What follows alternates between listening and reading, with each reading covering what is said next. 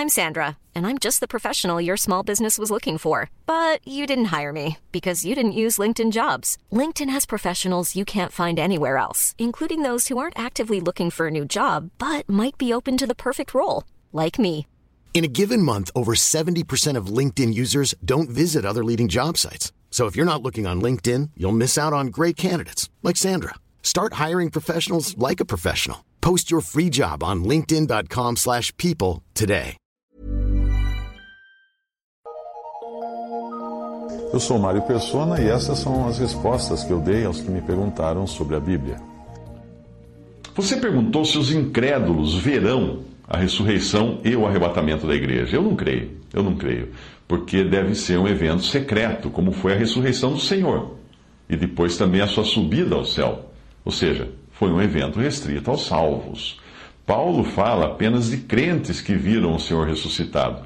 Em 1 Coríntios 15, versículo 3, porque primeiramente vos entreguei o que também recebi que Cristo morreu por nossos pecados, e segundo as Escrituras, e que foi sepultado e que ressuscitou ao terceiro dia, segundo as Escrituras, e que foi visto por Cefas e depois pelos doze, depois foi visto uma vez por mais de quinhentos irmãos, dos quais vive ainda a maior parte, mas alguns já dormem também. Depois foi, foi visto por Tiago, depois por todos os apóstolos, e por derradeiro de todos, apareceu também a mim, como a um abortivo. Então, só crentes são citados como testemunhas da ressurreição, de terem visto o Senhor ressuscitado, e depois, mais à frente, nós veremos que havia só crentes quando o Senhor ascendeu aos céus, uh, subindo de volta agora à glória. Uh, obviamente, os incrédulos perceberão depois que muita gente estará faltando no mundo.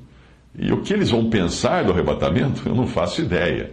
Existem algumas ideias curiosas a respeito de, de, do que os incrédulos irão pensar do, do arrebatamento. Essas ideias curiosas vêm justamente do pessoal espiritualista, da nova era, esotéricos e coisas assim.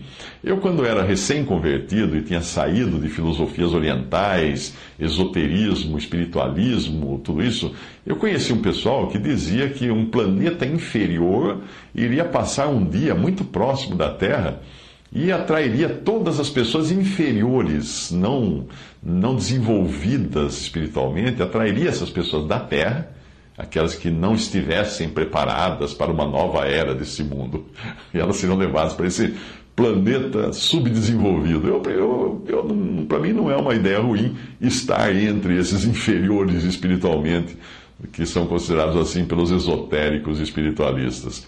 Eu já ouvi também de uh, aqueles que vivem procurando uh, ETs, e descovador e seguem comunicações com ETs, que eles dizem ser comunicações com ETs, e eu considero comunicações com demônios.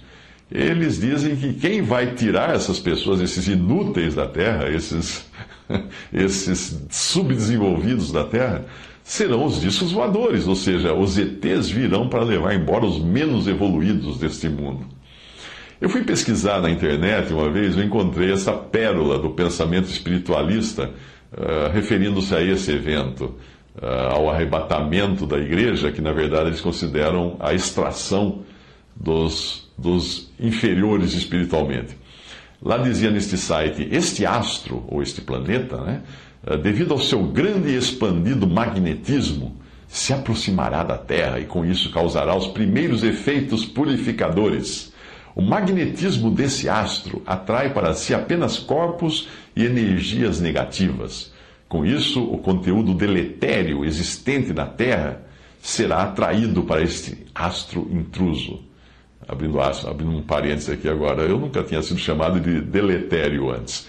Fecha parênteses. Então ele continua no, no site. Portanto, este planeta tem uma importante função na purificação da Terra, pois retirará ou sugará, como um aspirador de pó, todas as energias negativas, primitivas e grosseiras do nosso planeta, o que tornará iminente a sutilização da Terra com o avanço dimensional. Uau! Ah, que que coisa incrível. Pelo jeito, Satanás já está preparando uma explicação para o arrebatamento, que, segundo os espiritualistas, é uma passada de aspirador de pó para tirar da terra todos os corpos e energias negativas. Eu alegremente me incluo entre esses corpos e energias negativas que serão tiradas do planeta Terra e levados para um planeta inferior, que eu chamo de céu, da presença do Senhor Jesus Cristo.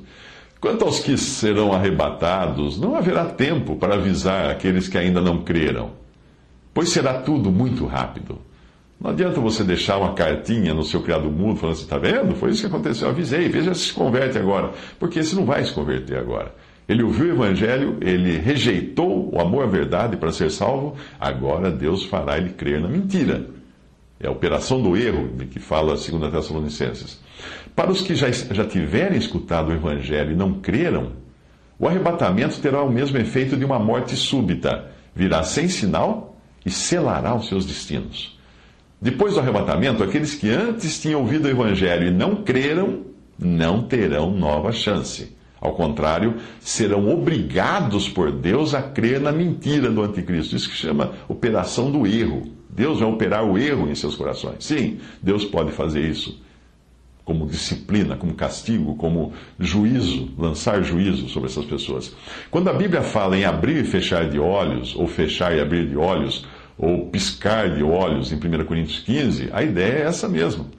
Uh, algo tão repentino que leva o tempo de uma piscadela, ou seja, uma fração de segundo, um átomo de segundo. A primeira Tessalonicenses 4, de 15 a 17, diz: Dizemos-vos, pois, isto pela palavra do Senhor, que nós, os que ficarmos vivos para a vinda do Senhor, não precederemos os que dormem. Porque o mesmo Senhor descerá do céu com alarido e com voz de arcanjo e com a trombeta de Deus, e os que morreram em Cristo ressuscitarão primeiro. Depois nós, os que ficarmos vivos, seremos arrebatados juntamente com eles nas nuvens a encontrar o Senhor nos ares. E assim estaremos sempre com o Senhor. O que nós sabemos do arrebatamento é o que está nesta passagem de 1 Tessalonicenses, além de 1 Coríntios 15. O que é dito em Mateus 24, quando ali fala que um será levado, outro será deixado, não é o arrebatamento. Ali é a morte que ceifará alguns ímpios pouco antes da vinda de Cristo para reinar, não para, para arrebatar sua igreja, da vinda de Cristo para reinar na terra. Nós podemos também aprender sobre o arrebatamento de outros trechos que podem apresentar figuras ou símbolos do arrebatamento, mas a descrição do fato é esta, principalmente nas passagens de Tessalonicenses e Coríntios. O que, passa, o que passar disso pode ser especulação, é preciso tomar cuidado, portanto, não há como afirmar exatamente como será o arrebatamento.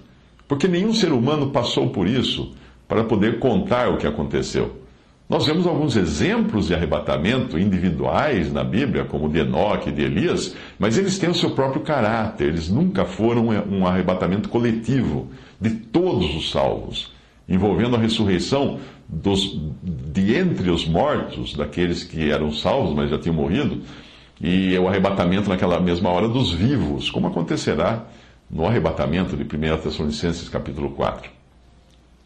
O fato de não precedermos os que dormem, que fala ali, e depois nós, os que ficarmos vivos, é apenas uma questão de ordem, não necessariamente de tempo, já que tudo acontecerá num átomo de, de tempo.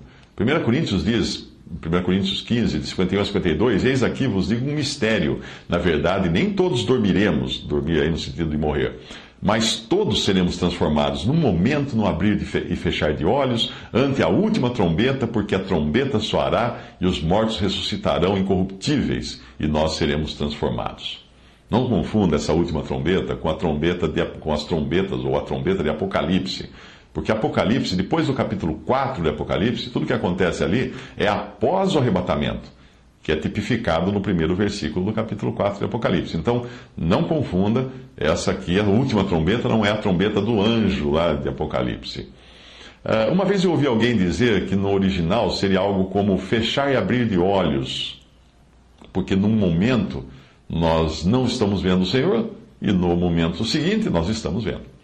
Então o foco todo não está em como acontece o arrebatamento, mas em quem nós veremos ao abrir os olhos depois do arrebatamento. É isso que deve encher o nosso coração. É muito fácil você se deixar levar pela curiosidade nas coisas da Bíblia, mas nós temos que ter sempre em mente que o testemunho de Jesus é o espírito da profecia. Ou seja, a palavra de Deus tem o objetivo de dirigir o nosso foco, a nossa atenção para Jesus e não para os eventos deste mundo, as coisas que vão acontecer aqui.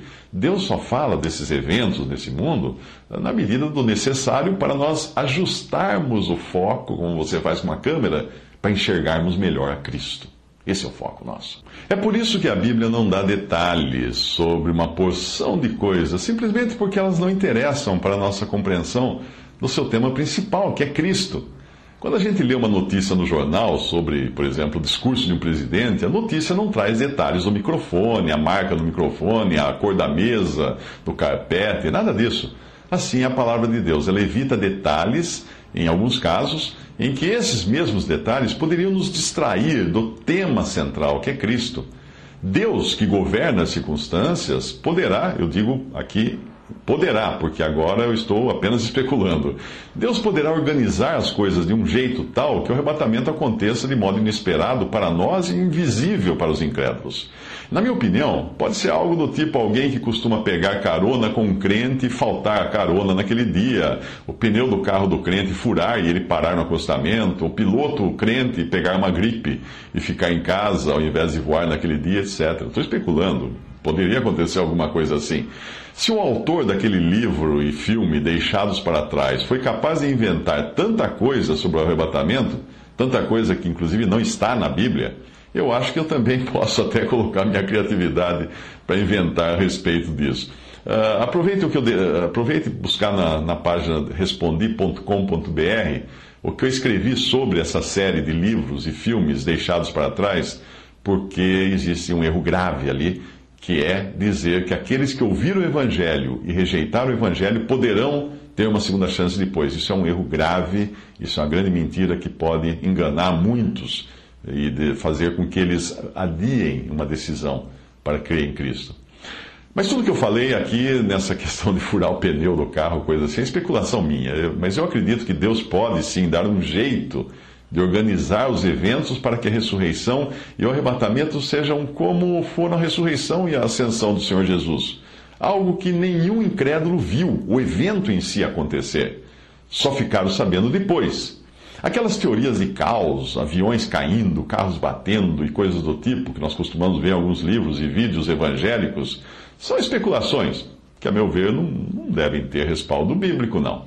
Uh, muito menos um vídeo que circula na internet que mostra o desaparecimento de muitas pessoas durante um culto religioso e os que ficam acabam caindo de joelhos arrependidos. O que não acontecerá? Quem ficar, depois de ter escutado a palavra de Deus e, e, ter, e não for levado para o arrebatamento porque não creu em Cristo, não vai se arrepender. E quanto a isso, a Bíblia é clara em 2 Tessalonicenses capítulo 2. Você sabe que a ressurreição do Senhor ocorreu sem que ninguém visse. Os panos da sua mortalha foram encontrados caídos ali, mas ninguém os viu cair. Ou como, como foi que o Senhor saiu de dentro deles, já que o costume era enrolar o morto, como fizeram com Lázaro. No caso de Lázaro, porém, ele não ressuscitou com um corpo glorificado, capaz inclusive de atravessar a mortalha ou de atravessar paredes, como foi o caso do Senhor, e, e será também o nosso caso.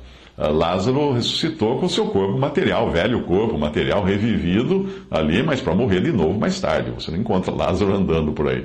Embora Lázaro tivesse saído do túmulo pelo poder de Deus, e foi o poder de Deus que o tirou do túmulo, já que provavelmente ele teria sido, teria sido impossível ele caminhar todo enrolado em tecido como uma múmia, que não consegue nem mover as pernas. Ele foi tirado de dentro do túmulo pelo poder de Deus. Mas ainda assim foi preciso que outros o ajudassem a livrar-se dos panos. Lázaro estava num corpo ainda de carne normal, esse corpo sujeito a pecar que nós temos hoje. João 20, de 5 a 7, diz: Abaixando-se, viu no chão os lençóis, quando Pedro e João correram para o sepulcro né, do Senhor Jesus, viu no chão os lençóis, todavia não entrou. Chegou, porém, Simão, Simão Pedro, que o seguia, seguia João, e entrou no sepulcro e viu no chão os lençóis e que o lenço que tinha estado sobre a sua cabeça, sobre a cabeça de Cristo, não estava com os lençóis, mas enrolado num lugar à parte. Repare que o fato de o pano que cobria o rosto ser separado do, daquele que cobria o corpo já elimina em, por si só a ideia de um santo sudário inteiriço. João 11, 43 e 44. E tendo dito isto, clamou com alta, grande voz, aqui falando da ressurreição de Lázaro, clamou com grande voz: Lázaro, vem para fora. E o defunto saiu, tendo as mãos e os pés ligados com faixas e o seu rosto envolto num lenço. Disse-lhes Jesus: Desligai-o e deixai-o ir. Olha, outra vez aqui, o lenço separado que, que, que envolvia o rosto, que deve ter sido um costume da época, ao contrário de uma de uma mortalha inteiriça, né? Ah, porque o defunto saiu tendo as mãos e os pés ligados com faixas e o seu rosto envolto num lenço, como também foi no sepultamento do Senhor Jesus.